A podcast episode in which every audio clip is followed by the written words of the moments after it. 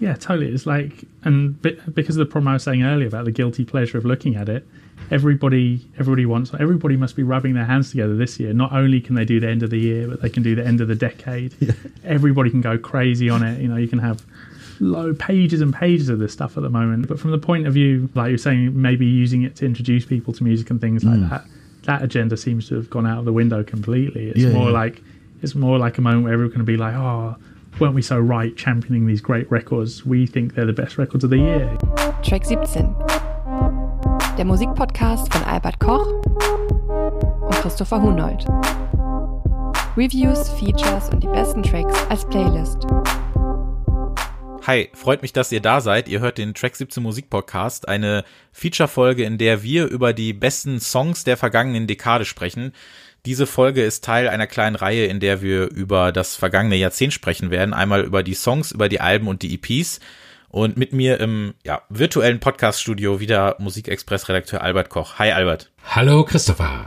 Schön, dass du da bist. Wir haben die letzten zehn Jahre Musik gehört, nur damit wir heute darüber sprechen können. Das ist wahrscheinlich richtig so.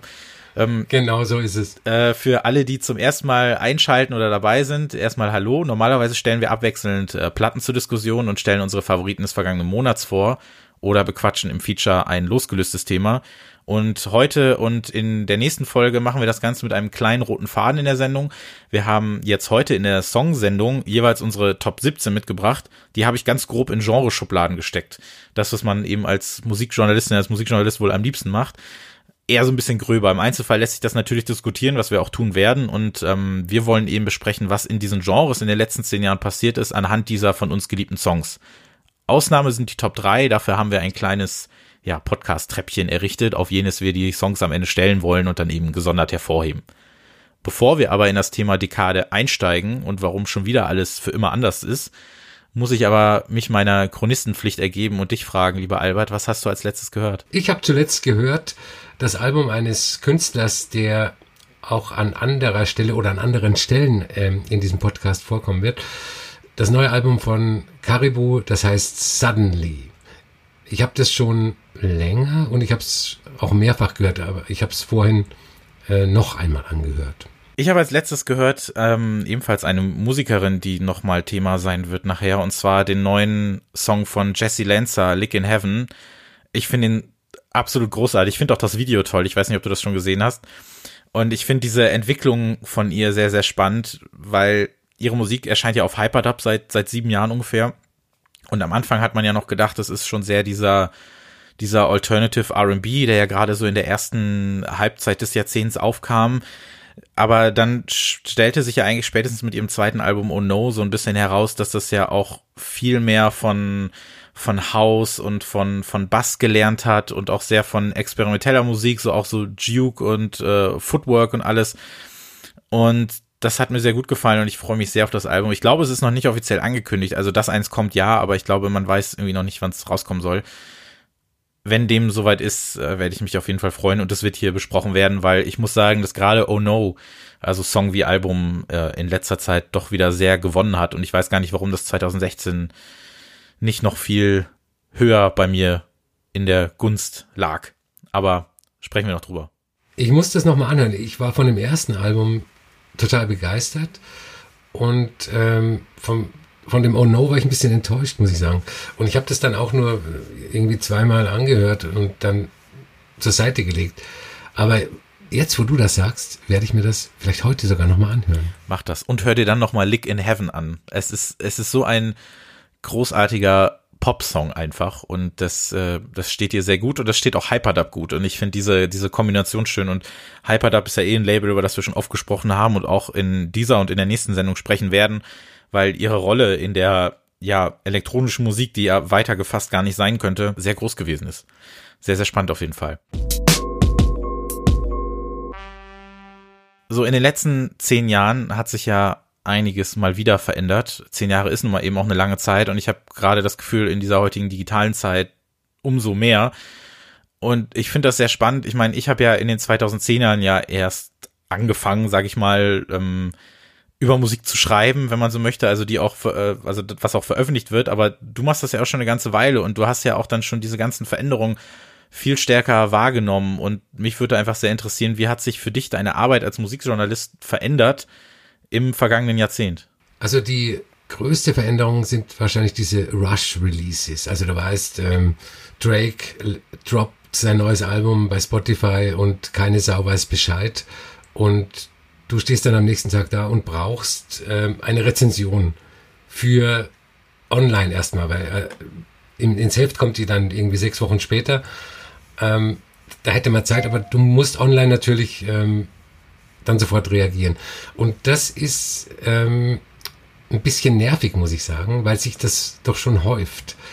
Ähm, neulich kam das neue Nicholas Jar Album ähm, Against All Logic. Wie heißt Against All Logic. Ja.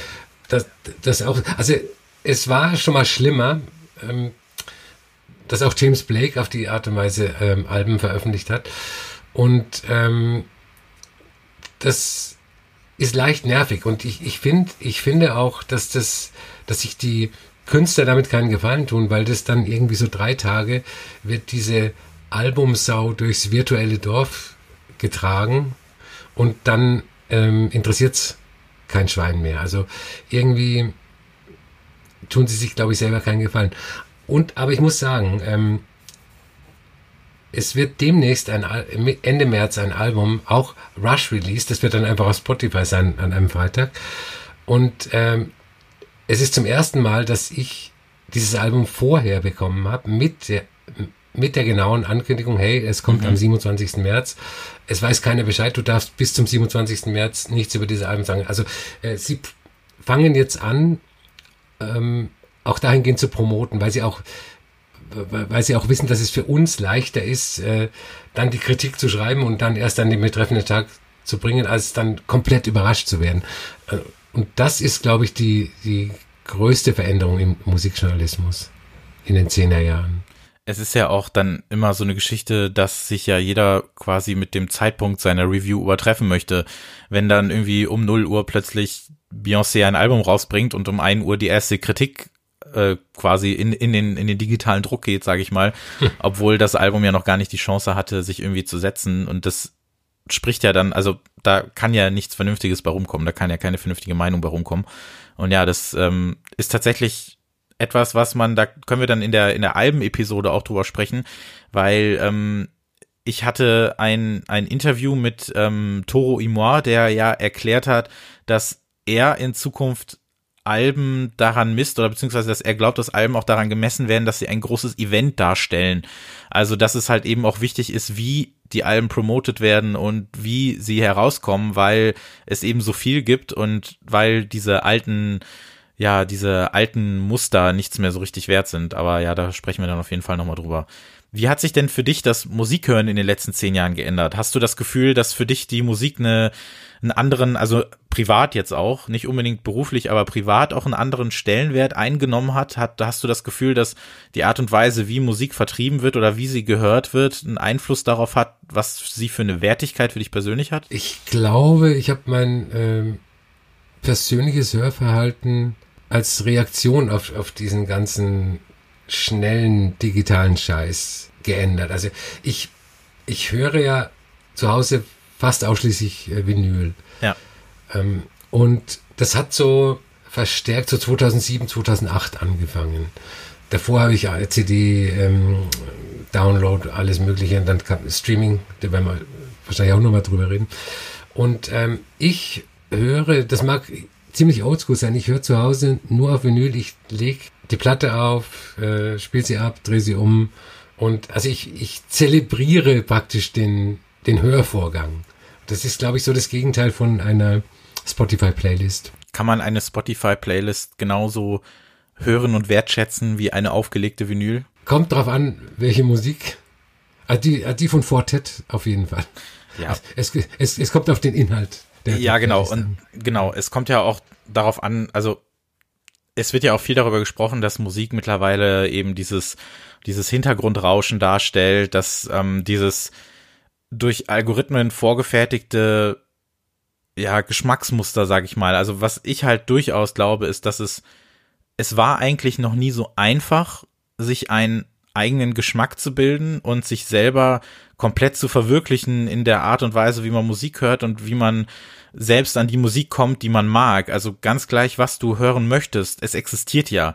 Und du hast die Möglichkeit, dich ja völlig frei überall zu bewegen, um auch an diese Musik zu kommen und sie zu hören und auch Gleichgesinnte zu finden, die diese Musik mögen.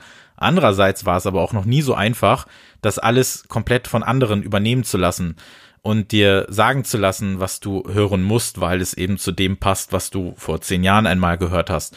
Das finde ich so spannend, dass halt in beide Richtungen einfach alles möglich ist, aber ich glaube, dass diese in Anführungszeichen Faulheit sich halt irgendwo auch durchsetzt, eben weil es natürlich so einfach ist zu sagen, ja, okay, das klingt so ähnlich wie etwas, was ich schon mal hatte und mochte, dann wird mir das auch wohl gefallen. Aber da sehe ich so ein bisschen das, das Problem darin, weil man kann auch, und das tue ich auch, man kann, also man kann Spotify sehr kritisch sehen und sollte man auch.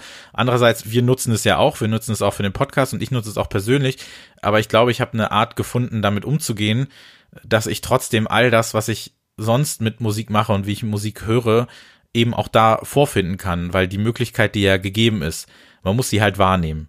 Das ist das Ding. Und die Frage ist halt, möchten die Leute das noch oder ist es für sie okay, weil Musik mittlerweile nicht mehr etwas ist, dem man sich bewusst widmen muss, also wie damals in den 90ern, wenn man gesagt hat, ich gehe jetzt ins Internet und ähm, begebe mich dahin hin. Das Internet umgibt uns ja in allem, was wir tun und ist ja immer da.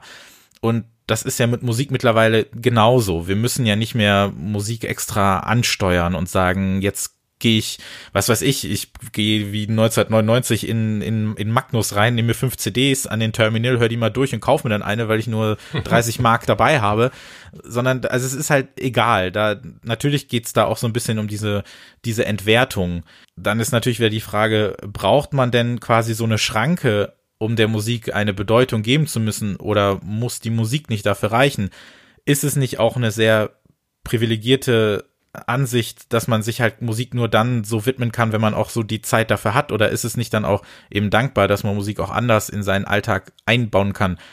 Ich habe halt manchmal so das Gefühl, dass auch wenn man mit, mit manchen Menschen spricht, die halt, weiß ich nicht, vielleicht in den, in den 80ern oder 70ern auch Platten gesammelt haben, dass für sie dann Musik Nerdtum und Musikliebe eben so ein bisschen das bedeutet, wie keine Ahnung, ich habe einen neuen Ohrensessel, eine nicht abgewetzte Plattennadel und ein ploppender Korken, der den Duft von Cognac freilegt und dann setze ich mich hin und höre jetzt meine meine Platte durch, dass das mehr wert ist als vielleicht das weiß ich nicht, TikTok-Video einer 15-Jährigen, die halt kreativ mit einem Musikschnipsel ihr ihre Gefühle darlegt oder so. Weißt du, worauf ich hinaus möchte? Also das ist halt, glaube ich, dass man da so ein bisschen mhm. diesen, diesen Shift auch hat, wie, also wie hat Musik noch eine Bedeutung und hat sie nur dann eine Bedeutung, wenn man sich ihr komplett widmen kann oder auch wenn ich sie kreativ in kleinen Dosen in irgendeiner Art und Weise wahrnehme. Das finde ich dann eben auch interessant jedes Mal, wenn ich mir wieder anhören muss von ja, die Jugend ist ja so und so und es interessiert sich ja keiner mehr für irgendwas und was die heute hören, das ist ja alles ganz schäbig, aber was halt eben dann von Leuten kommt, die halt völlig abgekapselt sind von allem, was Jugendkultur angeht. Ich stelle mir manchmal die Frage, wie es für mich als Teenager gewesen wäre, wenn es damals schon Spotify gegeben hätte. Ja. Also äh, als ich als Teenager angefangen habe, mich äh, für Musik zu interessieren, da hatte ich einen Radiorekorder und habe äh, Musik von Radiosendungen mitgeschnitten. Und sp viel später kamen Plattenspieler dazu und viele Platten konnte ich mir nicht kaufen. Als Schüler hast, hast, hast du nicht so viel Geld.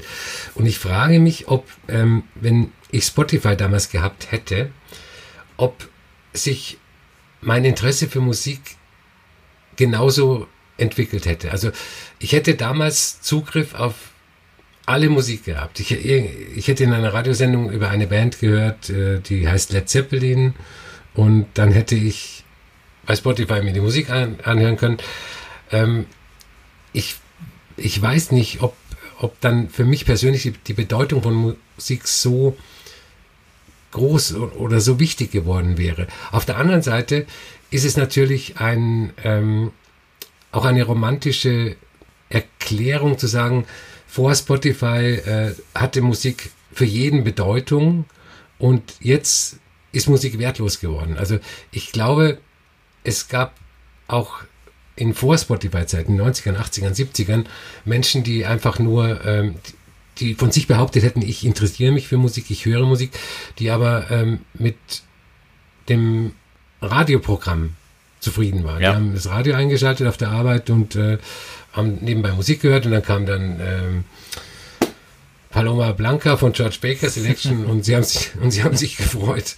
Also ich, ich glaube, ähm, dass Spotify nicht zu einer Entwertung, also schon irgendwie zu einer Entwertung beiträgt, aber Leute, die, egal wie alt die sind, die ein die Musik-Maniacs sind, die lassen sich ihre Musik, glaube ich, dadurch nicht entwerten. Nee, das glaube ich auch. Und die Frage, die du dir gestellt hast, wie wäre das in der Jugend gewesen, die finde ich halt auch, finde ich halt auch interessant. Das ist natürlich dann, also man kann das ja durchaus ins Jetzt übernehmen, weil man kann es sich ja auch jetzt einfach machen, weil wir sind ja immer noch Musikliebhabende und wir möchten uns ja auch immer noch mit neuen Sachen beschäftigen, mit alten Sachen, mit überhaupt Sachen mit dem Thema Musik an sich. Ich habe auch in als als kleiner Bub habe ich meinen äh, bunten Kassettenrekorder gehabt und halt eben auch Sachen äh, überspielt oder sonst was oder ja, ich bin auch in den 2000ern als, also ich habe relativ spät zum Beispiel Zugang wirklich zum Internet gehabt und bin dann, ich habe ja, also ich habe ja mit dem Musikexpress angefangen als ähm, äh, ihr über Blockparty geschrieben habt, weil ich halt einfach, ich brauchte ja irgendwo, ein, ich wollte ja wissen, finden die irgendwo statt? Und das wäre ja Mhm. jetzt natürlich total einfach gewesen, weil ich habe über über Umwege von denen erfahren, aber ich hatte nicht unbedingt einen Kanal, das zu gucken, wen gibt es dann noch. Und ich bin dann ja in, in dann zum Beispiel ja auch in das Bandforum gekommen und da hat sich für mich ja eine gigantische Welt geöffnet, aber trotzdem war die relativ intim und für sich, sage ich mal. Und das sind natürlich Sachen, für die muss man unendlich dankbar sein, weil die hätte man in den 80ern niemals gehabt. Und genauso kann es durchaus auch mit, mit, mit Dingen wie Spotify sein, dass man sich natürlich jetzt, wenn äh, man in, in kleinen, kleineren Foren sich rumtreibt oder so, in denen ich vielleicht auch teilweise bin und dann wird halt gesagt, oder dann wird halt über Platten gesprochen, über irgendwelche Sachen, die äh, Anfang der 80er in Japan erschienen sind, über sowas reden wir ja auch ganz gerne. Und da, du hättest ja niemals diesen Zugang gehabt, weil es diese Sachen damals ja überhaupt nicht hierher geschafft hätten. Und so entsteht natürlich auch eine neue befeuerte Leidenschaft, weil das halt natürlich viele, viele Tore und Türen öffnet. Das ist vielleicht jetzt auch wieder ein anderes Thema eigentlich als, als, als diese Spotify-Geschichte an sich. Aber ja, man, man kann sich natürlich die Frage stellen, ähm, inwieweit wäre die eigene Musikleidenschaft äh, beeinflusst gewesen, wenn es damals noch andere Mittel gehabt hätte.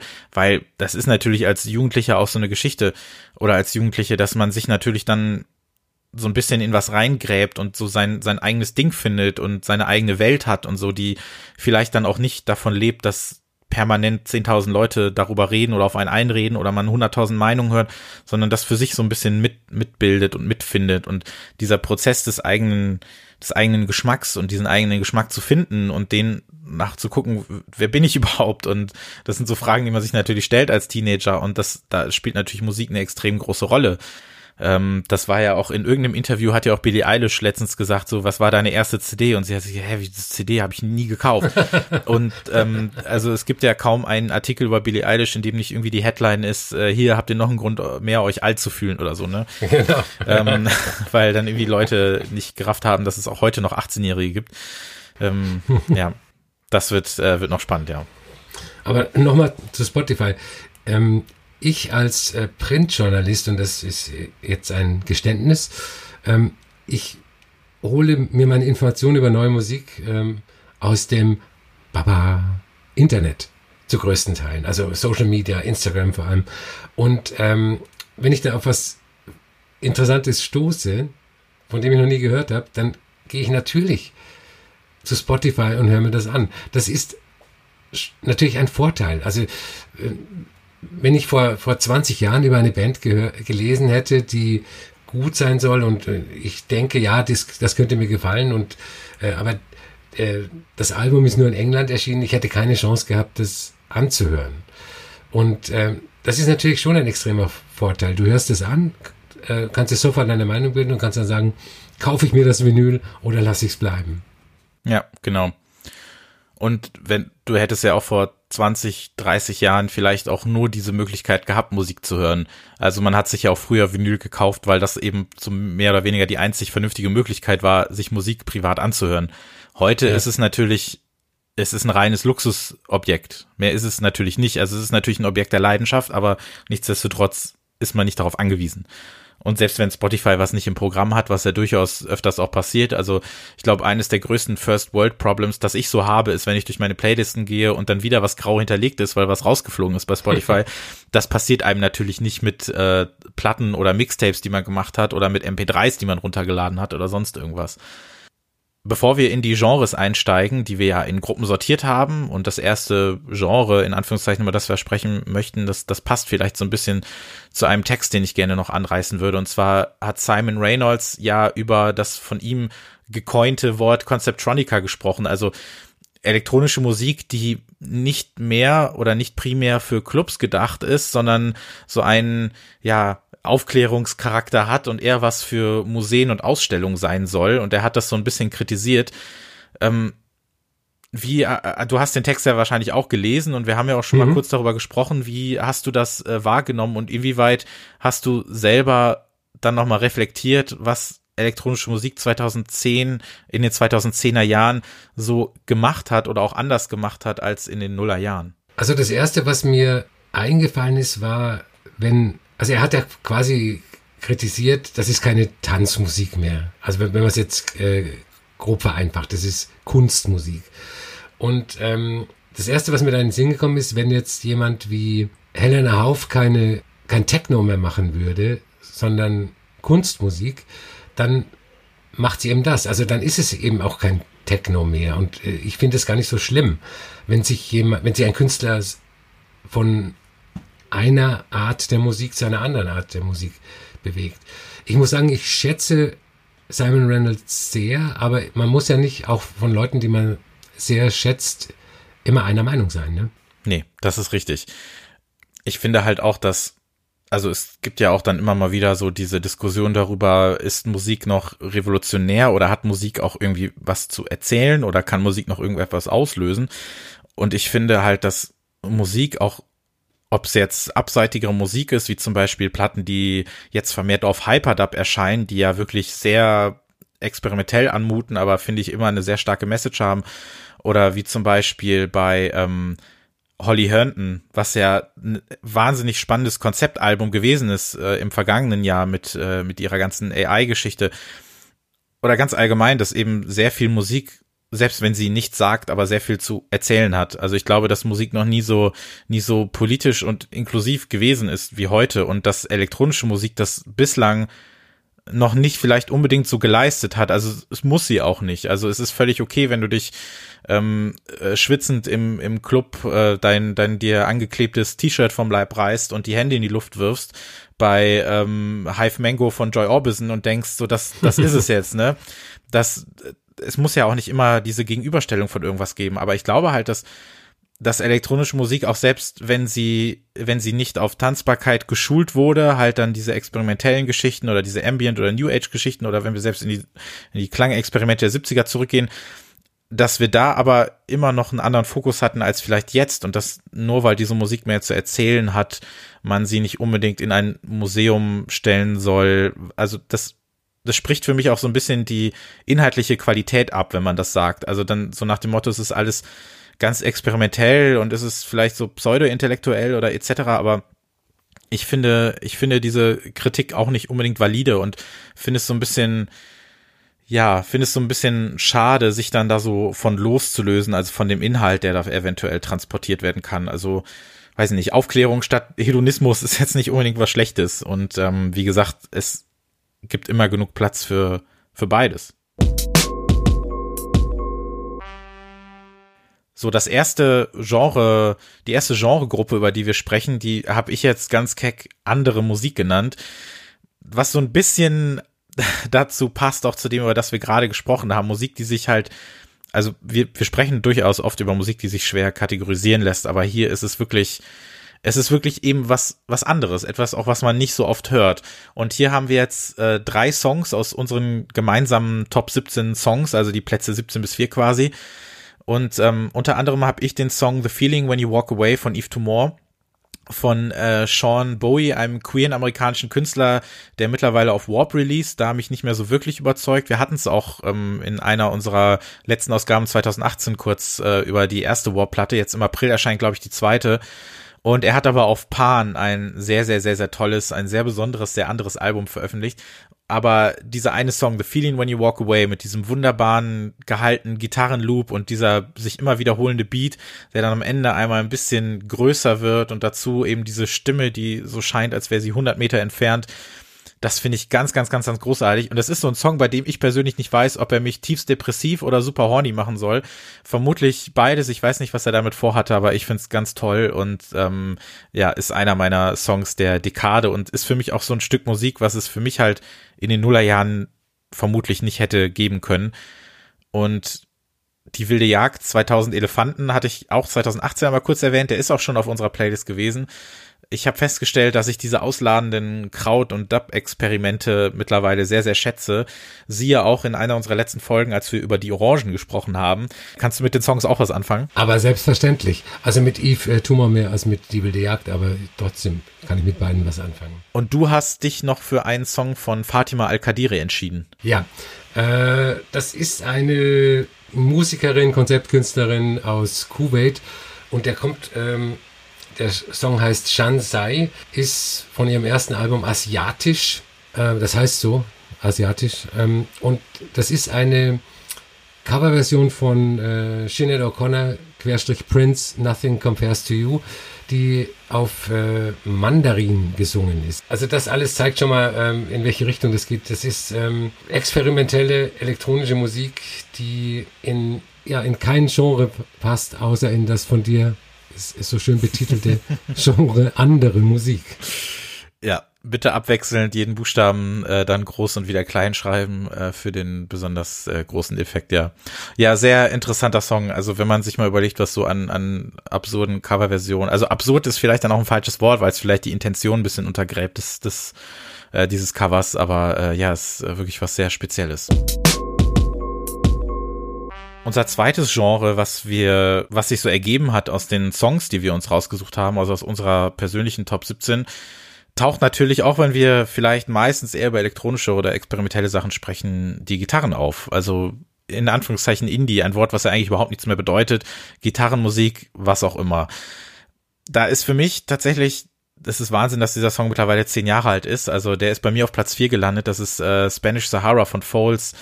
Foles, vielleicht meint man das gar nicht, aber es ist für mich eine der wichtigsten Bands meines Lebens. Ich habe eine, eine, eine sehr lange Geschichte mit dieser Band, die jetzt auch mittlerweile 13 Jahre zurückliegt oder vor 13 Jahren ihren Anfang fand. Und Spanish Sahara ist etwas, an das ich immer noch denken muss, auch bezüglich äh, des Momentes, an dem ich den zum ersten Mal gehört habe. Foles ist eine Band, bei der ich immer Radio hörte, wenn quasi ein neuer Song äh, Premiere feierte. Es war irgendwie immer so, dass über das ein altes Forum, in dem ich war oder eine Facebook-Gruppe, in der ich war, dass immer gesagt wurde, so hier heute Abend läuft der erste Song oder hat der erste Song des neuen Albums Premiere und diese ganze Geschichte nach Antidotes, was für mich einfach so ein unglaublich wichtiges Album ist und auf also für mich auf Platz zwei des vorvorgangenen äh, Jahrzehnts und da waren die Erwartungen natürlich sehr, sehr, sehr, sehr hoch. Und es ist ein anderes Album geworden. Es ist ein sehr großartiges Album geworden. Aber Spanish Sahara, was halt so schon so eine gewisse intime Art von Epicness mit sich bringt, hat mich einfach total kalt erwischt. Und ich erinnere mich immer noch daran, dass ich damals, es gab nämlich auch eine 7-Inch zum Record Store Day. Auf der B-Seite waren Mount Kimby Remix, diese Songs drauf. Und wie ich, glaube ich, ganzen Abend Dutzende Male, ich glaube insgesamt wirklich 50 Mal oder so beide Songs hintereinander gehört habe und habe dann mal einen Screenshot von meinem Last FM gemacht, wo einfach nur eine riesengroße Liste nur mit diesem Song war, vor fünf Minuten, vor zehn Minuten, vor 15 Minuten.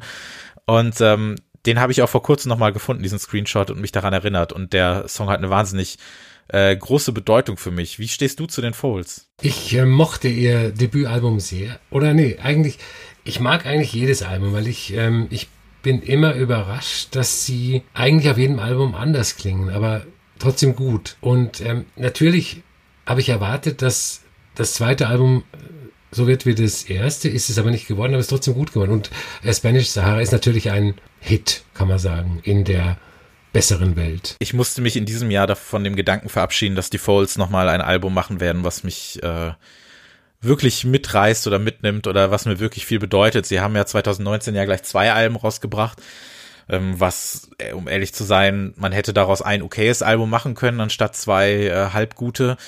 Ja, also spätestens seit 2015 ist für mich quasi ihr, also sie haben für mich ihr Ziel erreicht, aber auf dieser Ziellinie möchte ich nicht mehr stehen. Aber was bleibt, sind natürlich die, die ersten Platten. 2011 gab es einen Song, der, das war mein Lieblingssong 2011, äh, Top Bank von Gauntlet her, einer Band, die glaube ich nie auch nur irgendwo eine wirkliche Rolle gespielt hat. Die haben sich auch nach der zweiten, nach dem zweiten Album, was dann noch halbwegs in Ordnung war, aufgelöst.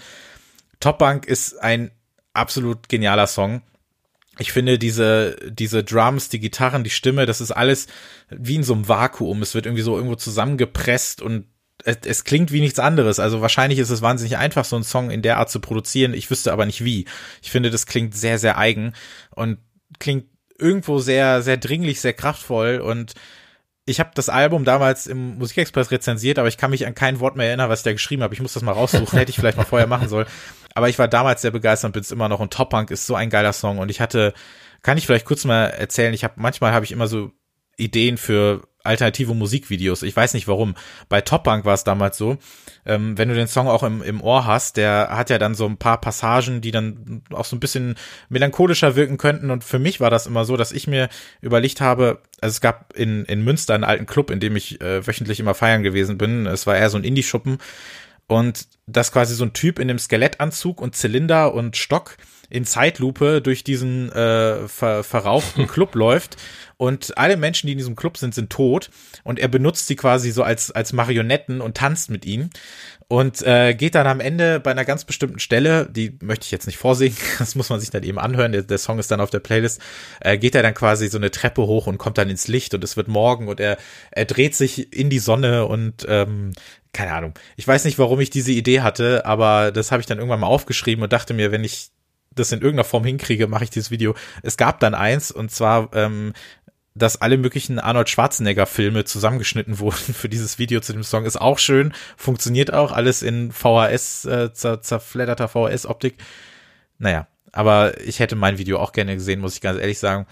Was ich noch dazu sagen kann, Gauntlet her war das äh, erste Konzert, was ich hier in Berlin gesehen habe. Als ich nach Berlin gezogen bin damals für ein, für ein knappes Jahr, ähm, habe ich die am Abend meines Umzugs gesehen. Ich war noch nicht mal umgezogen, meine ganzen Klamotten standen in einer fremden Wohnung. Ich habe in einem Hostel übernachtet, aber ich musste abends auf dieses Gauntlet Hair Konzert gehen und es war sehr, sehr, sehr, sehr toll. Hat nichts mit dem Song unbedingt zu tun, wollte ich aber kurz erzählen. Und was ich noch äh, kurz andeuten würde, Sugar Taste Like Salt von The Orioles, der ist mit in den meinen Top 17 gewesen, war mein Lieblingssong 2017. Der wurde auch besprochen in unserem Podcast damals muss ich nicht mehr viel zu sagen, aber es sind ähm, achteinhalb Minuten ziemlich funkige Indie-Großartigkeit, irgendwas zwischen Sonic Youth, A Certain Ratio, ESG, Ken, was auch immer. Alles sehr dreckig, alles sehr funkig, sehr tolle, immer noch sehr junge Band, die ja jetzt gerade auch ihr zweites Album veröffentlicht hat. So, das wollte ich noch mal kurz sagen. Wie, äh, wie gefällt's dir? The Orioles? Ja. Das erste Album fand ich gut, mit dem zweiten habe ich meine Schwierigkeiten. Es ich weiß nicht warum. Naja, das zweite habe ich das Gefühl, das ist noch sehr, das ist viel spaciger irgendwie, oder? Das ist schon ein bisschen mehr Glitzer, Glitzer. Ja. Naja, mal schauen. Und wir haben noch zwei Bands bei uns, über die wir im November in einem extra Special gesprochen haben. Äh, Black Midi, Black Country New Road im Rahmen des äh, Speedy Wonderground Features. Diese Folge könnt ihr euch sehr gerne anhören. Die haben wir Ende November veröffentlicht. Ich habe dann nochmal den Song Sunglasses draufgepackt. Warum der so toll ist, hört ihr in der Folge, muss ich jetzt nicht mehr erklären. Und ähm, Albert hat sich aber für 953, den Opener von Black Midi Album Schlagenheim, entschieden. Ich muss mich erstmal dafür entschuldigen, dass ich zu dieser Rubrik nicht sehr viel beigetragen habe. Aber vielleicht sagt das ja auch was über den aktuellen Stand von Indie oder Gitarrenmusik aus. Ja. Ähm, aber eben Black Midi und äh, Black Country New Road ähm, geben einem Hoffnung, dass da mal wieder was draus wird. Ähm, ich habe 953 ausgewählt, weil es tatsächlich der erste Song war, weil, ähm, der, mit dem ich von Black Midi in Berührung gekommen bin. Also Album bekommen, angehört und wow, gedacht. So soll's sein.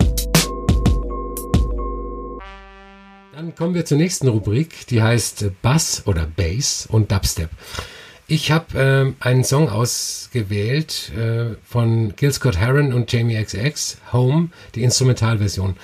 Dazu muss gesagt werden, ähm, äh, Gil Scott Heron ist 2011 oder 12 gestorben und äh, sein letztes Album I'm New Here äh, war ein ja eine Art Comeback, eine äh, ein Return to Form.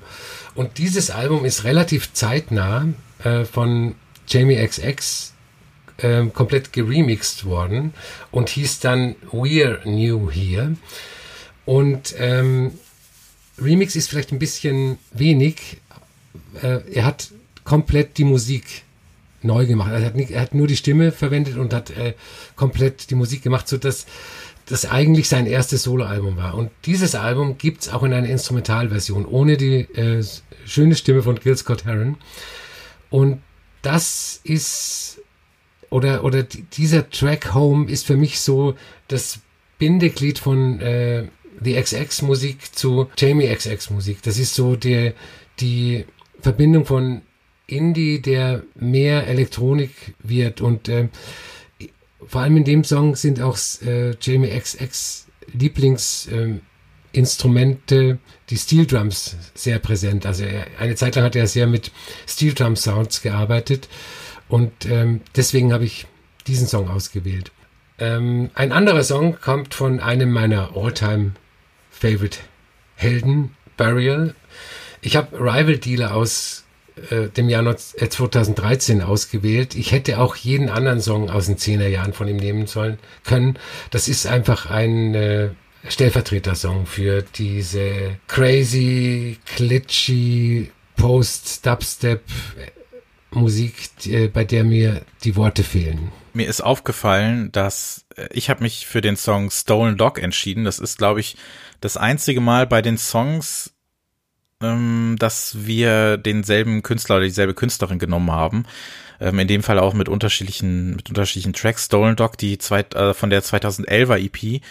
Und mir ist aufgefallen, dass Ende letzten Jahres erschien ja nochmal so eine Compilation.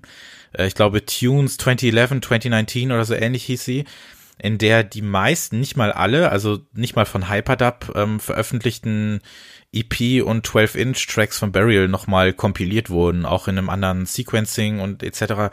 Und da ist mir aufgefallen, dass für viele Leute das Ganze irgendwie als Album gewertet wurde oder als als Burials Comeback oder Rückkehr. Und da ist mir dann eben, was ich eigentlich sagen wollte, aufgefallen, dass für viele Leute es tatsächlich so ist, dass solange jemand kein Album veröffentlicht, ist die Person einfach nicht mehr existent. Ja. Und dass für viele es so wirkt, dass, dass Burial diese, diese kurze Zeit 2.6, 2.7 hatte, in der er zwei herausragende und wirklich revolutionäre Alben veröffentlichte und danach nicht mehr viel kam. Aber das ist halt, es stimmt halt einfach nicht. Was ich halt so spannend finde, ist, dass er sich eben dazu entschlossen hat zu sagen, ich lasse dieses Format hinter mir und ich produziere auf den Punkt und für ein bestimmtes Thema. Und das hat man in seinen Platten immer gemerkt. Es gab ja zwischendurch 12 Inches, die hatten dann zwei 15 Minuten lange Tracks, die ja fast aus vier eigenen Tracks bestanden, die ja dann so ein bisschen das Konzept von so einem verrauschten Piratensender hatten, ne? indem man so drei, vier mhm. Tracks mhm. so ein bisschen aus Erinnerungen nochmal hört oder die man noch so im, das hat er auch in einem seiner seltenen Interviews mal gehabt, dass er dieses Gefühl liebt, ähm, Tracks im Ohr zu haben, die man auf einer Party gehört hat, aber sich nicht mehr so hundertprozentig daran erinnern kann. Und dass, dass er das versucht hat, so ein bisschen nachzubauen, etwas, was im Kontext eines Albums wahrscheinlich sehr schwierig gewesen wäre. Und die äh, Rival Dealer, ähm, die EP, die war ja auch etwas, was er ja vorher und auch nachher nie wieder in der Form gemacht hat. Ja, mhm. sehr poppig. Ähm, auch mit einer sehr starken Message, muss man ja sagen. Und äh, Stolen Dog habe ich jetzt ausgewählt, weil das für mich so dieses perfekte, ja, ähm, melancholische äh, nachts im Regen unter einer Laterne stehen Musik hören ist, was er für mich halt so perfektioniert hat. Und ähm, das ist halt was, wo man dann auch feststellen kann, dass, wenn man sich mal die äh, Jahreszahlen anschaut unserer Tracks, dass das alles in der ersten Hälfte der 2010er Jahre stattgefunden hat. Was für mich auch dafür spricht, dass also für mich, das habe ich auch oft gesagt, ist diese ganze Bass- und Dubstep-Geschichte vielleicht die wichtigste elektronische Musikströmung für mich auch in meiner Entwicklung, weil das halt eben kam Mitte, Ende der Nuller Jahre und dann aber auch Anfang der Zehner Jahre so langsam ausfadete und ich halt da so viel gelernt und äh, ja mitgenommen habe und ich mittlerweile fast das Gefühl habe, wir haben ja auch schon mehrfach über so ein Breakbeat Revival so ein bisschen gesprochen, auch mit ein paar Labels, dass aber auch dieser dieser Bass Sound so ein bisschen wiederkommt, aber eben wiederkommt. Also es fühlt sich so an, als wäre das selbst schon wieder ein Revival, obwohl das Ende dieser ganzen Geschichte ja erst fünf, sechs Jahre zurückliegt. Da ja. merkt man auch wieder, wie schnell das alles geht. Ähm, ich habe noch zwei wichtige Figuren, nämlich äh, mit da drauf, und zwar einmal äh, Instrumental, die es ja auch schon seit Anfang der zehner Jahre nicht mehr gab, obwohl sie Ende letzten Jahres noch eine Compilation von alten Vinyl-Only und Unreleased Sachen herausgebracht haben, mit dem Track End Credits. Ähm, einfach nur eine weiße äh, Zehner, die ich mal in der Space Hall gekauft habe. Auch nur ein Track drauf und das ist für mich diese, diese perfekte Mischung aus diesem, ja, spacigen, bassigen, geheimnisvollen Musikkonzept, was, was sie damals gemacht haben, dieses Liquid Drum and Bass oder wie auch immer man das nennen möchte. Und dazu noch einen meiner großen Helden zur letzten Jahrzehntenwende, nämlich Joy Orbison. Den hatten wir auch einmal kurz vor zwei Jahren im Podcast. The Shrew Would Have Cushioned the Blow. Furchtbarer Songtitel, aber absolut fantastische Platte. A-Seite wie B-Seite. Ich habe mich jetzt für den entschieden und ähm, damit wir ihn jetzt zum ersten Mal erwähnt haben in der Sendung äh, mit Actress Remix noch auf der B-Seite natürlich. Und dieser Track vereint für mich halt wirklich, und deswegen ist er dabei, äh, bei mir auf Platz 6 auch in, im Jahrzehnt, vereint halt diese, ja, diese, diese Themen wie Bass und diese R&B-Sozialisation, die er hat und dieses ganze, dieses ganze Gefühl, da noch Haus mit reinzumischen, das war einfach, es war niemals wieder so spannend wie 2010, 2011, 2009 und das hat Joy Orbison perfektioniert und deswegen habe ich ihn mit dabei. So, wir kommen zu unserer vierten Genre-Kategorie. Die wurde jetzt einfach mal sehr, ja, sehr grob als, als House, Techno, Electronics oder Beats bezeichnet. Das ist vielleicht auch so ein bisschen das, was hier im Podcast am häufigsten stattfindet. Und ich würde einfach mal anfangen mit zwei Figuren, die, glaube ich, da spreche ich auch für dich mit, Albert, zwei der wichtigsten Figuren dieses Jahrzehnts in der elektronischen Musik, aber auch in, ja, also für uns in der Musik überhaupt, nämlich Fortet und Actress. Auf und jeden Fall. Ähm, beide Tracks habe ich von äh, ihren 2010er Alben herausgenommen. Äh, Plastic People 2010 und Lost von Actress 2010. Über die Alben wird noch zu sprechen sein in der anderen Sendung, aber hier einfach mal für mich stellvertretend die Songs. Plastic People hat mir damals, und das, äh, wir sind ja hier unter uns, hat mir ja durchaus die äh, Tränen in die Augen gejagt, weil es einfach so eine Stelle gibt in diesem Song, die ich so unglaublich schön finde fängt Fortet an, so ein bisschen den, den Song nicht langsamer werden zu lassen, aber er nimmt so ein paar, er nimmt so ein paar Spuren raus und dann fängt dieses Fortet typisch verspielte Geklimper an, nenne ich es jetzt mal, in der Mangelung einer besseren Beschreibung. Und das hat mich, das hat mich beim ersten Mal hören schon so umgehauen. Das ganze Album ist toll, aber Plastic People ist einer der besten Songs des Jahrzehnts. Und wenn man keine Lust hat, sich dieses Album anzuhören, was ich nicht nachvollziehen kann, dann bitte, bitte, bitte diesen Song, weil das ist Peak Fortet für mich, auch wenn er trotz allem auch in den neun Jahren danach noch sehr viele tolle Sachen veröffentlicht hat, aber das ist wirklich Perfektion. Und zu Actress kommen wir sowieso noch, deswegen vielleicht jetzt einmal ganz kurz.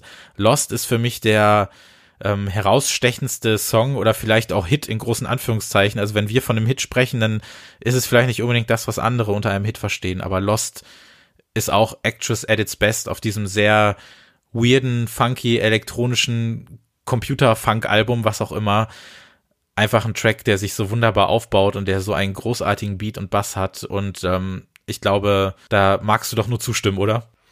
Äh, ich unterschreibe das voll inhaltlich. Dann eine andere Figur, die jetzt hier quasi zweimal auftaucht, aber unter zwei verschiedenen Namen, ist äh, Dan Snaith bei dir.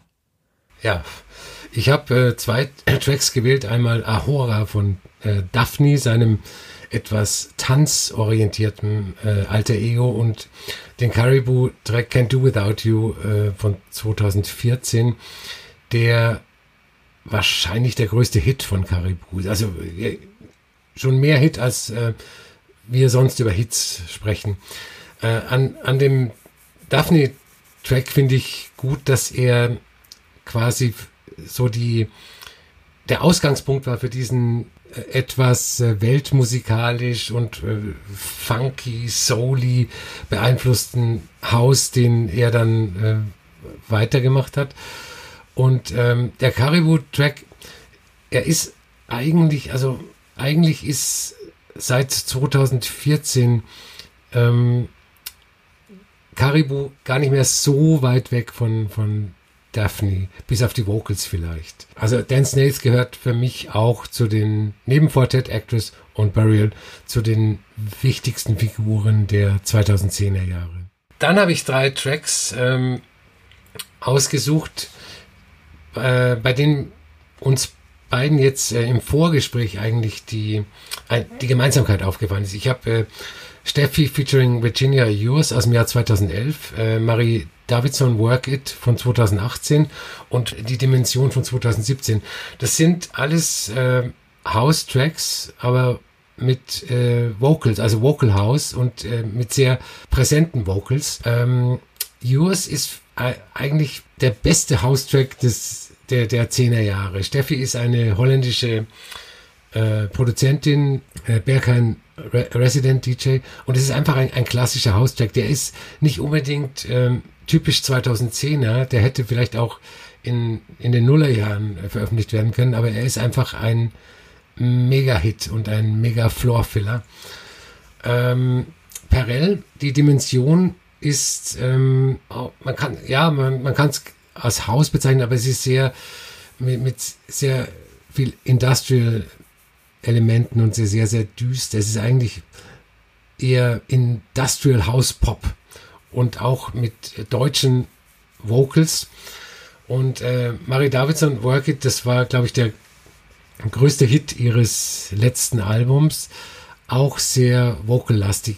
Und das sag ich, der immer behauptet, dass ihm Gesang bei Songs oder Tracks nicht wichtig ist. Kein Gesang und keine Vocals gibt es auf dem Helena Hauf-Track, den du dir noch ausgesucht hast. Äh, ja, das ist den habe ich eigentlich nur ausgewählt, weil ich der Meinung war, dass Helena Hauf in dieser äh, Liste sein muss, weil sie auch eine sehr wichtige Figur der 10er Jahre war.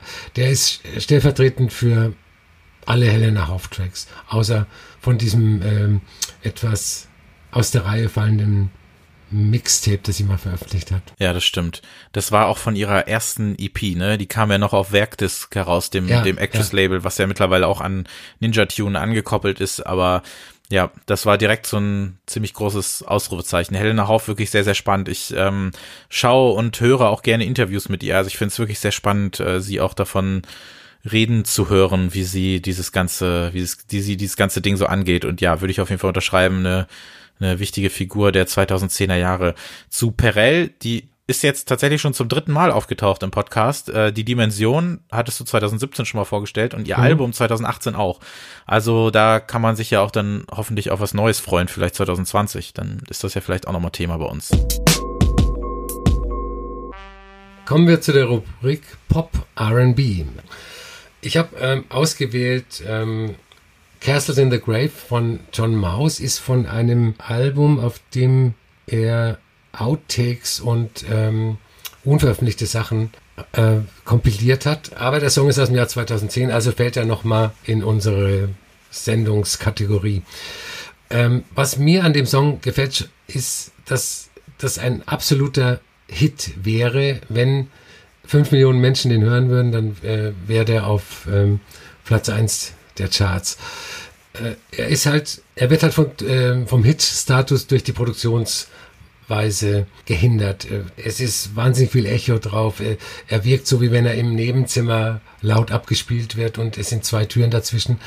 Aber als äh, Popsong ist er ganz, ganz großartig. Dann ein Song aus dem letzten Jahr des Jahrzehnts, Chromatics, I Want to Be Alone von ihrem aktuellen Album äh, Closer to to Grey.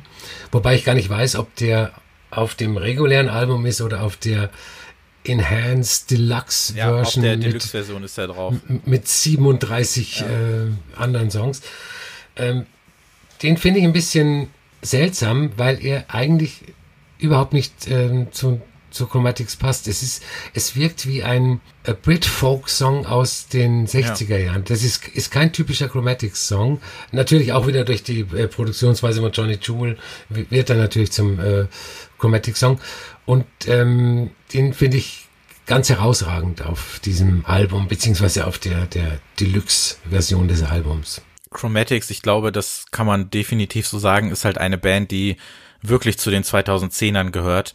Ähm, wir hatten das ja auch, als wir in der letzten regulären Ausgabe, auch 2019, ähm, ihr aktuelles Album eben besprochen haben, eben auch gesagt, dass dieser ganze Sound, dieses äh, Synthwave-poppige, aber eben in dieser sehr starken Italo- und 80s-Form spätestens eben 2011 durch Drive natürlich so einen Push erlebt hat und diese ganze Italians Do It Better Geschichte ging dann auf einmal durch eine ganz bestimmte Blogosphäre Anfang der 2010er Jahre. Und das ist eine Ästhetik, eine Soundästhetik, die sich halt wirklich durch dieses Jahrzehnt gezogen hat in ganz vielen ja, in, in ästhetischer Hinsicht in Musik, aber man hat sowas auch ganz oft in Videospielen gemerkt und in vielen Filmen war das da und wie viele dieser Synth-artigen Scores es gegeben hat und mhm ähm, dann natürlich Twin Peaks, die dritte Staffel, in der dann natürlich, also es wäre ja so, als wären Chromatics war ja auch immer so eine Band, kann man fast sagen, die in der Twin Peaks Welt existiert, weil die hm. halt so außerweltlich quasi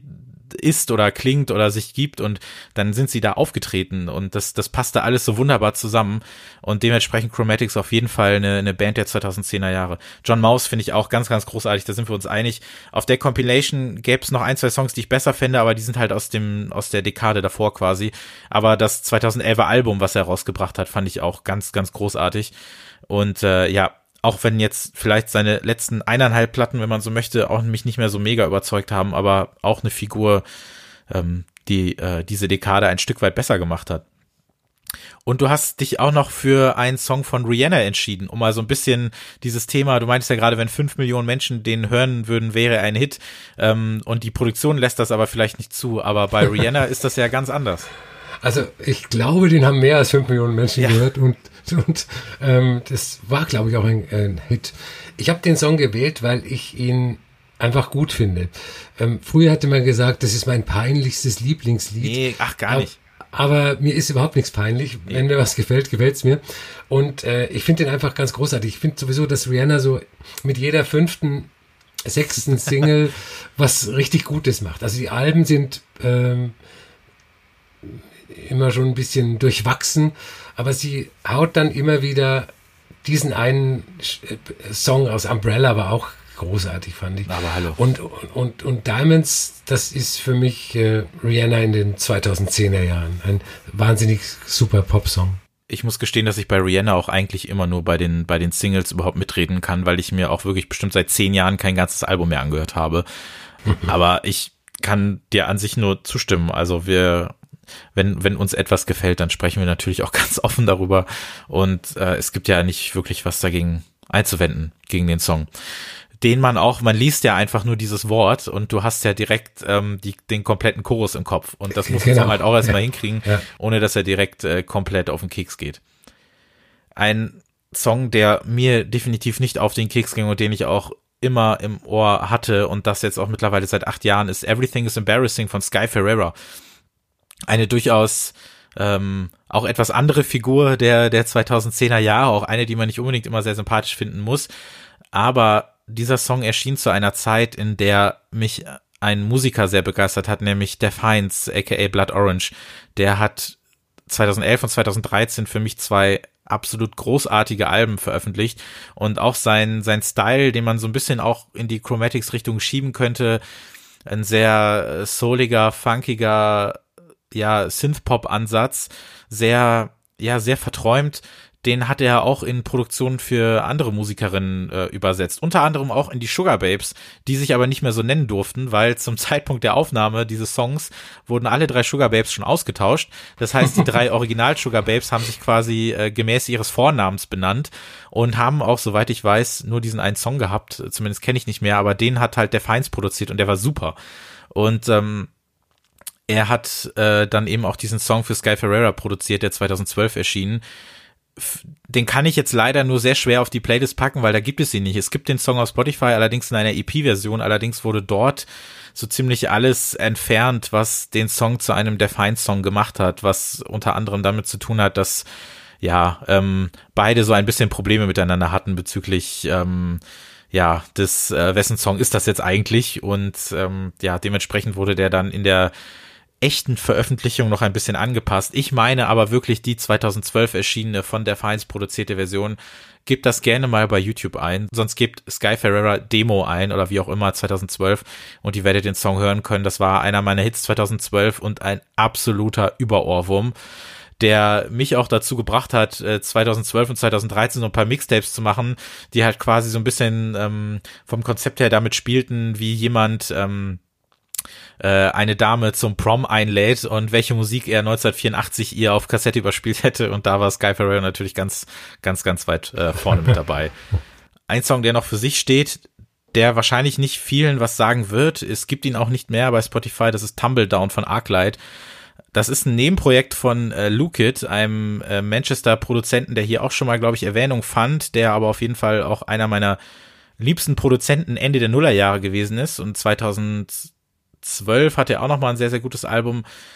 Und der hat sich mit dem Sänger des, äh, der Simi Mobile Disco zusammengetan und eben zwei EPs veröffentlicht und Tumble Down ist da der große Hit. Den müsstet ihr dann auch bitte einmal bei YouTube eingeben.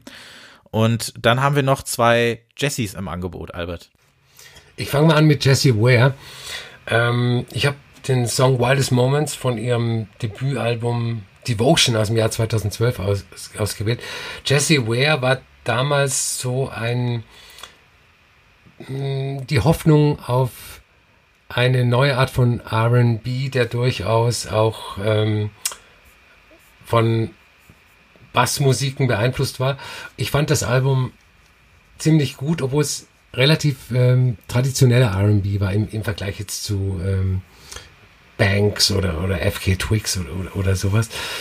Und ähm, das ist einfach ein wunderschöner Soul-Pop-Song. Und äh, sie hat leider, ich glaube, sie hat noch zwei Alben danach veröffentlicht. Ich, sie hat das leider nie mehr erreicht, diese Pop-Perfektion, die sie ja, auf ihrem auch ersten mit dem Album neuen Song, den es jetzt gibt, es wird ja jetzt ein neues Album folgen, bin ich auch noch nicht so richtig warm geworden. Jesse Ware war für mich auch so ein Name, der genau für das stand, was du gerade beschrieben hast. Bei mir wären es dann eher die Tracks äh, Running gewesen und äh, 110%, der dann für das Album aber unbetitelt wurde, weil das Sample herausgenommen wurde. Songs, die produziert wurden, nämlich von Julio Bashmore, der halt damals diese diese diese Bass-House-Geschichte auch perfektioniert hat, meiner Meinung nach. Mhm. Und der hat sich halt um diese frühen Singles gekümmert und dementsprechend da auch eine, eine gewisse Erwartungshaltung geweckt und das waren wirklich, wirklich, wirklich tolle Singles. Ähm, das Album fand ich dann auch gut. Ich, als Pop-Album, aber nicht mehr als das, was ich mir erhofft hatte. Also man hat dann schon durchaus früh gemerkt, es geht hier, es geht halt nicht mehr weiter in dieser Richtung, mit der sie begonnen hat, sage ich mal. Sie war ja auch äh, Feature-Gast bei Mhm. Subtrack zum Beispiel. Und das hat halt immer sehr wunderbar funktioniert. Ähm, aber ja, Wildest Moments als, als Popsong natürlich auch wunderbar und kommt dann, kommt dann mit auf die, auf die Playlist. Die zweite Jessie, die wurde ja am Anfang der Sendung schon mal erwähnt, Jessie Lancer. Da äh, sagtest du ja, da fandest du das erste Album sehr gut, aber beim zweiten warst du so ein bisschen raus. Ich fand das erste Album auch sehr gut und das zweite Mhm. fand ich dann eben so gut, weil es noch ein bisschen was anderes war, weil man dann eben festgestellt hat, okay, es ist nicht unbedingt diese Alternative R&B Geschichte, sondern es geht hier es geht hier halt wirklich um ein bisschen mehr. Es geht um Sachen wie Footwork, um Bass, aber auch wirklich um um Pop und um R&B und das hat Oh No, der Song auf dem äh, ebenso betitelten Album für mich perfektioniert. Das ist ein ein unglaublich toller Popsong einfach, der mir der sich mir so ins Ohr gebrannt hat und über den ich einfach nur glücklich bin. Ähm, würde ich auch jederzeit überall auflegen, wenn ich wieder zum Auflegen komme. Also Oh No, einer der besten Popsongs des vergangenen Jahrzehnts. Und jetzt kommen wir zu unseren Top 3 Songs. Ähm, auf meinem dritten Platz ist Fortet mit Teenage Bird Song, ein relativ neuer Song aus dem Jahr 2019, aus dem November, glaube ich, der aber erst 2020 auf Vinyl erschienen ist. Ich hoffe, er gilt dann noch äh, für. Ja, natürlich. Äh, ja, Gott sei Dank. Und ähm, das ist halt ein wahnsinniger Fortet-Track mit einer wahnsinnigen Hookline. Ich weiß gar nicht, was das, was das für ein Instrument ist. Und ähm, man, man muss sich das 2010er Album, über das auch noch gesprochen werden wird, vor Augen halten und diesen Song und man sieht, welchen, welche Entwicklung dieser Gott, dieser musikalische Gott genommen hat. Es ist ja so. Sagen wir, wie es ist. Und äh, man hört diesen Song und man kriegt ähm, die Melodie nicht mehr aus dem Kopf raus. Das ist echt der komplette Wahnsinn. Ja, ein toller Song, der auch durchaus Lust macht auf das Album, was kommt. Weißt du, ob der da drauf ist? Ähm, keine Ahnung und ich weiß auch nicht wann. Also es hieß immer, es soll im März kommen, aber ähm, Ja. ich lasse mich Ja. überraschen. Ich habe es noch nicht gehört. Bei mir auf Platz drei ist ein Song, der mir wirklich viel bedeutet, der, den ich tatsächlich eher so als, also lange Zeit als unreleased auch ähm, auf meinen Zettel äh, hab stehen lassen, und zwar Breaking von AKSK. Ein Projekt, über das man eigentlich nichts weiß, weil es das Projekt auch in dem Sinne nicht so wirklich gibt. Es gibt ja den wunderbaren DJ und Produzenten Gerd Jansson, den wirst du ja auch kennen. Und der hat eine Radioshow in New York gespielt und im Jahr 2014 lief dann dieser Song nur in seinem Set. Hat vielleicht drei Leute interessiert, unter anderem mich, aber das hat mich halt einfach so umgehauen und das Ding landete dann ähm, auf einem Tumblr von einem Bekannten von mir. Ich habe ihn dort dann gefunden, habe ihn mir angehört und war eben komplett umgehauen. Also darüber habe ich den dann eben kennengelernt und irgendwas hatte mich einfach sofort. Das ist halt so ein so ein wunderschöner Elektro-Pop-Song, sehr auch verträumt, sehr melancholisch, aber eben da spielt dann auch der Kontext wieder so eine Rolle. Und da kommen wir vielleicht so ein bisschen wieder zu dem Thema, was wir am Anfang hatten. Ich musste mich halt viel mit diesem Song beschäftigen, weil es ihn de facto ja eigentlich nicht gab. Das heißt, ich musste viel selbst erledigen. Ich habe alles Mögliche über dieses Projekt versucht zu ergoogeln, habe natürlich nichts gefunden. Ich habe diesen Song nicht gefunden. Es gab nur einen ähm, YouTube-Ausschnitt, auf dem quasi ein GIF geloopt wurde, in dem eine äh, Frau einem Mann den Kopf streichelt und dazu läuft dann der Song. Und ähm, das war halt so toll, weil ja auch 2014 waren wir natürlich schon in einem Jahr oder zu einer Zeit äh, aktiv, wie auch immer man das sagen möchte, in der man ja zu alles und jedem schon jede Form von Informationen eigentlich per Knopfdruck hatte. In dem Fall aber eben nicht. Das heißt, es gab den Song nur in einem Mix, der wurde nur da gespielt, es gab gar nichts. Ich habe sogar versucht, ihn anzuschreiben, hatte aber keinen Erfolg. Ich habe den Song dann sowohl von YouTube als auch von äh, aus seinem Mix äh, gerippt und habe versucht, irgendwie so das Intro umzuschneiden, damit man den vernünftig hören konnte. Hab sogar einem befreundeten DJ in Münster dem Song einmal mitgegeben, damit er den für mich einmal spielt, wenn noch keiner im Club ist, damit ich den einmal hören kann. Und es sind all diese, diese Sachen, die natürlich auch für, für wunderbare Erinnerungen sorgen. Und ich erinnere mich wirklich sehr gerne dran zurück und höre den Song auch heute immer noch sehr, sehr, sehr, sehr oft. Mittlerweile ähm, gibt es ihn veröffentlicht, nämlich ein Jahr später, irgendwann 2015, gab es eine Compilation, äh, Music for Autobahns, äh, der zweite Teil dieser, dieser Compilation, auf der unter anderem auch Joy Orbison drauf war. Und da wurde dann quasi eine gemasterte Version von, von Breaking von AKSK veröffentlicht. Und seitdem hat es auch nie wieder einen Song dieses Projektes gegeben was auch immer man sich darunter jetzt vorstellen soll. Es wird wahrscheinlich ein Nebenprojekt in irgendeiner Form gewesen sein. Ähm, und es war für mich einfach eine, eine sehr, sehr, sehr, sehr tolle Geschichte. Und ja, ich höre tatsächlich, wenn ich unterwegs bin, gerne die meine selbst zusammengeschnittene MP3-Version, einfach weil das natürlich noch so ein paar extra Erinnerungen kickt. Aber ansonsten gibt es den Song auch äh, fertig auf Spotify und ich pack den auf die Playlist und ja, die Geschichte wollte ich halt auf jeden Fall einmal erzählen, weil auch der Moment, als ich dann, also ich habe den Song zum ersten Mal von Platte in Amsterdam gehört, in dem Rush Hour Shop, weil sie da eben rumstand und das war dann schon toll, so nach einem Dreivierteljahr, nachdem dieser Song einen so begleitet hat, ihn dann tatsächlich von Vinyl zu hören, das war dann halt wirklich nochmal eben was anderes und das hat das Ganze so für mich so abgeschlossen, also im Sinne von, dass sich so ein Kreis geschlossen hat und der Song jetzt endgültig da ist. Das, ähm, ja, kleine, kleine Storytime, Entschuldigung. Nicht, nichts zu entschuldigen. Mein Platz zwei ist Moody Man, auch ein absoluter Hero für mich. Äh, Detroit House Legende. Und zwar ist das Pitch Black City Reunion aus dem Jahr 2018.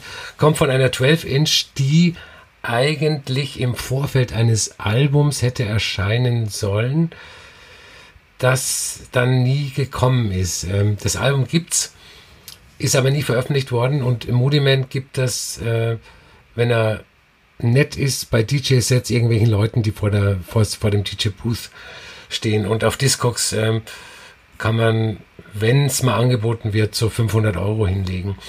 Und Weißt der- du, warum das so war? er, er, er wollte es dann nicht veröffentlichen. Es ist gepresst worden, keine Ahnung. Er hat sich dann entschieden, nein, ich will, äh, dass das nicht veröffentlicht wird. Und ähm, wie gesagt, äh, ich habe von Leuten gehört, die bei äh, DJ-Sets von ihm waren und äh, die gesehen haben, wie er irgendwelchen Fremden äh, das Teil geschenkt hat. Also was auch schon ein bisschen crazy ist. Und der, der Track ist halt auch wieder ein typischer weirder Moody Man Track, seine äh, Vorstellung von House Music und ist, glaube ich, auch live aufgenommen im, beim DJ-Set irgendwie, also total komisch und äh, der hat sehr viel Appetit auf diese Album gemacht, das dann nicht veröffentlicht worden ist. Ja, interessant, auf jeden Fall. Ähm, aber gehört hast du das Album nicht? Nee, nee. Das ist auch nirgendwo im Netz bislang gelandet. Ich bin gerade auf die Idee gekommen, demnächst mal danach zu suchen. Kannst ja dann vielleicht in der in der nächsten normalen Folge mal äh, berichten, ja. wie weit du da äh, gekommen bist. Bei mir auf Platz zwei eine Frau, über die wir bei den Alben noch sprechen möchten und die ich da etwas ausführlicher nochmal besprechen möchte. Ich habe in unserer aller, allerersten Folge über ihr 2017er Album Imaginations gesprochen und da auch ein bisschen was erzählt. Ähm, hört auch gerne da nochmal rein, wenn ihr unsere allererste Folge nochmal hören möchtet, aus dem Sommer äh, 17. Es geht jetzt um den Song I Hope You Die von Molly Nielsen, einer der für mich äh, romantischsten ähm, ja, äh, tanzbarsten, äh, ups, ich hab meinen Rotwein über meinen weißen Teppich verschüttet, äh, Dahinschwelg-Songs. Äh, das ist tatsächlich ihr größter und bekanntester Song, der mir aber auch erst after the fact äh, ins Ohr gelangte, weil ich ja sie auch erst 2015 so richtig für mich entdeckt hatte. Was auch daran liegt, dass sie ja als Künstlerin, die ja wirklich alles selber macht, also komplett. Also es gibt nichts, was sie in irgendeiner Form abgibt, äh, in der Produktion, in der Vermarktung oder sonst was. Ähm, oder auch in ihrem Booking oder in ihren Videos und sonst was, ähm, ja, da, da ist es dann manchmal schwerer, gehört zu werden. Ich bereue es total, nicht schon vier Jahre oder sieben Jahre, sie hatte 2008 schon ihr erstes Album veröffentlicht, auf den Trichter gekommen zu sein, aber I Hope You Die ist einfach, das ist Perfektion, das ist einfach nur Pop, so wie er sein soll. Alles so ein bisschen schwarz-weiß vernebelt, aber gleichzeitig so unglaublich romantisch und, und tanzbar und ähm, ja, I Hope You Die, aber By My Side natürlich, ne? Also der Songtitel ist ähm, dementsprechend ein vielleicht äh, leicht in die Irre führend. Und es ist wirklich, wirklich, wirklich, wirklich toll. Und ich freue mich darauf, den auf die Playlist zu, zu schmeißen. Und falls ihr trotz meines äh, beharrenden Insistierens äh, noch nicht so viel von Molly Nielsen gehört habt, dann bitte, bitte diesen Song I Hope You Die aus 2011. Auf meinem ersten Platz ist äh, Come Trues, ähm, ein Wortspiel mit dem Namen Tom Cruise, diesem unbekannten amerikanischen Schauspieler. Come, Come Trues mit Sun Tribe aus dem Jahr 20, äh, 2010. Ähm, das war damals so die aufkommende Chill Wave, dieses 80er Jahre Synth, ja, ja. Ähm, mit teilweise leiernden Stellen, die, die, wo, wo praktisch das Leiern von Kassetten aus den 80ern imitiert wurde. Und das war so für mich so der, der Schlüsseltrack der Chillwave. Das ist ein Instrumental und ähm, kommt von seiner ersten EP, die danach irgendwie nochmal überarbeitet wurde und äh, verschlimmbessert worden ist. Also die Originalversion, die es nur im Netz gibt, ist viel besser als äh, die äh, Vinylversion dann. Und das war so für mich äh, so der, der Beginn eines neuen Genres, bei dem ich gedacht habe, wow, das wird jetzt das kommende Jahrzehnt äh, dominieren. Hat's ein paar Jahre, äh, aber dann war es auch vorbei. Finde ich dann insofern spannend, als dass das bei dir auf Platz eins ist, weil Chillwave ist ja wirklich auch so eine 2010er Geschichte, die ja so früh im Jahrzehnt begonnen hat und dann so schnell auch schon wieder vorbei gewesen ist, wie zum Beispiel so tolle tolle äh, Wortschöpfung oder Genreschöpfung wie Witch House oder, oder sonst irgendwas, ne? Äh, für mich ähm, ist halt Toro Imoa damals so eine, so eine Figur gewesen. Ich mochte sein erstes Album extrem und das habe ich für mich immer so als, als, als Posteralbum des, des Chillwaves gesehen, die, die 2010er Platte. Und seine schon ein Jahr später veröffentlichte äh, zweite Platte, die hatte damit ja auch schon gar nichts mehr zu tun und war dann eher so eine funky äh, Nummer. Und ja, dementsprechend äh, sehr spannend. Also die EP ähm, von Com Truth, die muss ich mir auch mal äh, komplett anhören. Ich kenne den Song, aber ähm, für mich war, habe ich immer nur sein Album Galactic Melt irgendwie gehört, äh, was auch 2011 bei Ghostly erschien. Aber ich muss mal schauen, was da, was da noch so, was da noch so ging. Und er ist ja sogar aktuell immer noch dabei, ne? Ich genau. glaube, letztes Jahr gab es auch noch ein Album. Ja, ja. Taugt das denn noch was? Ist das noch weit weg von dem Sound äh, mittlerweile? Ich kann, ich kann da nicht objektiv sein. Ich bin Fan. Also ich, ich, ich finde es gut. Ja, dann, dann wird's gut sein. So, und mein Song der ganzen Dekade ist einer, der mich auch 2012 durch mein ganzes Jahr begleitet hat und im Anschluss dann auch durch den, durch den Rest der Dekade. Und es gibt noch eine kleine Anekdote zu dem Song, ähm, die auch dich betrifft. Da kommen wir vielleicht gleich noch zu. Mhm. Ähm, es geht um Goodnight London von Money, einer Band aus Manchester, die ich Anfang 2012 kennenlernte, auch über einen Post auf irgendeinem Blog und dann gab's halt nur so eine kleine 7-Inch, auch mit einer herausragenden, ja, B-Seite eigentlich nicht, es ist eher so eine Doppel-A-Seite, Who's Gonna Love You Now war der zweite Track, die ich mir dann äh, bestellt habe über dieses kleine französische Label, über die sie veröffentlicht haben. Und dieser, dieser Song, der ja eigentlich nur äh, Jamie Lee, der Sänger ist, der an seinem Piano sitzt und bei sich im, in der Wohnung aufgenommen wurde. Du hörst halt auch das Knarzen im Hintergrund von Leuten. Du hörst einfach seine, du hörst sein, sein Pianospiel und seine Stimme. Und meine Güte, ist das ein, ein Song, der mich tatsächlich auch des Öfteren schon zum Weinen gebracht habe. Und dieser Song gehört wirklich jede Moment, an dem ich in Berlin nachts auf irgendeine U-Bahn gewartet habe, der gehört äh, jeder Sekunde jedes Liebeskummers, den ich noch äh, ha äh, hatte und danach noch hatte, gehört dem Moment, an dem ich diese Platte zum ersten Mal in meinen Händen hielt und der gehört jeder sinnlos verdrückten Träne, jeder aus gutem Grund verdrückten Träne. Er gehört den, den besten Momenten, den, den leisesten, den lautesten Momenten. Er gehört wirklich, er, er, er gehört dem Jahrzehnt, er gehört mir. Das ist, dieser Song ist wirklich in mein Leben eingraviert. Äh, Goodnight London von Money.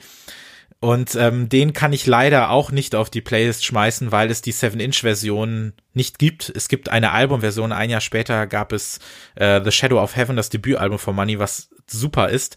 Allerdings wurde der Song neu aufgenommen. Ich werde ihn, glaube ich, dann auf die Playlist schmeißen, damit ihr zumindest einen Eindruck habt. Aber bitte, bitte sucht nach Goodnight London und dann klickt bitte auf das 2010 schon erschienene Schwarz-Weiß-Video, was ihr da seht und hört euch das an, weil das ist die Version, die ich meine und das ist äh, die einzig wahre Version.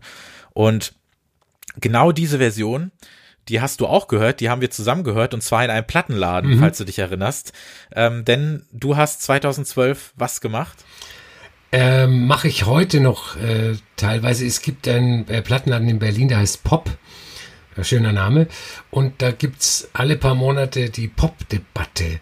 Da sitzen drei Menschen ähm, auf dem Podium und äh, stellen zu einem Thema ein Lied vor. Und dann äh, dürfen noch drei aus dem Publikum ihre mitgebrachten Sachen vorstellen.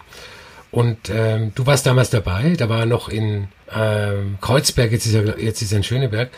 Ähm, und ich habe deinen Song ausgewählt, ähm, aber eigentlich auch nur, weil ich ihn hören wollte. Du hast ihn da auch zum ersten Mal gehört, oder? Genau. Ich fand, das war eine sehr, sehr schöne Idee, diese ganze Geschichte. Ich war auch gerne dabei. Vielleicht schaffe ich es ja auch mal wieder, äh, mich dazuzusetzen, wenn du das nochmal machst. Ähm, das war auf jeden Fall eine sehr spannende Geschichte, weil das ja natürlich dann auch eine Band gewesen ist, die zu dem Zeitpunkt also nirgendwo wirklich auch eine Rolle gespielt hat. Und es war dann eben so, du kennst das ja auch, ne, dass man auch selbst, wenn man mit dem Song ja eigentlich selber nichts zu tun hat, aber man hat das Gefühl, er gehört so ja. sehr zu einem selbst, dass wenn dann plötzlich ganz viele andere den hören und den nicht gut finden, dass man da total Angst vor hat. Ja. Obwohl ich den ja selber nicht geschrieben oder vorgetragen habe, aber es ist, es ist halt manchmal so. Und ähm, ich fand das dann noch ganz interessant, weil die Seven Inch ging dann ja auch durchs Publikum und auf der Platte selber ist der Sänger splitterfasernackt zu sehen. Und ähm, ich erinnere mich noch an manche Blicke von Leuten, die dann die Platte in der Hand halten und äh, kopfschüttelnd äh, sich gefragt haben, warum sie sich jetzt diesen Penis ansehen müssen. Aber so ist es halt manchmal. Und ähm, ja, das ist, war auf jeden Fall eine ganz schöne Geschichte. Und das waren unsere ja, insgesamt 34 Songs der Dekade, die wir jetzt versucht haben, so ein bisschen auch einzuordnen. Ich hoffe, für euch war was dabei. Wie gesagt, hört euch das gerne in der Playlist nochmal an und die Songs, die es nicht gibt, die gibt dann gerne bei YouTube oder Soundcloud oder sonst wo ein oder kauft sie euch einfach. Ich möchte mich auf jeden Fall äh, herzlich bei euch bedanken fürs Zuhören, ähm, für diese erste Special-Folge zur Dekade. Wie gesagt, es wird noch eine Folgen zu den Alben und äh, eventuell noch eine zu den EPs und möchte mich auch natürlich bei Albert bedanken. Das hat wieder sehr, sehr, sehr, sehr großen Spaß gemacht. Fand ich auch. Und würde mal sagen, man äh, folgt dir einfach auf Instagram äh, unter at the Und ähm, das kann man auch mit dem Track 17 Podcast machen. Der heißt einfach so bei Twitter und Instagram. Mich gibt's als at christopher.gif. Christopher bitte mit K schreiben. Und dann hören wir uns beim nächsten Mal. Viel Spaß beim Hören der Musik und bis dann.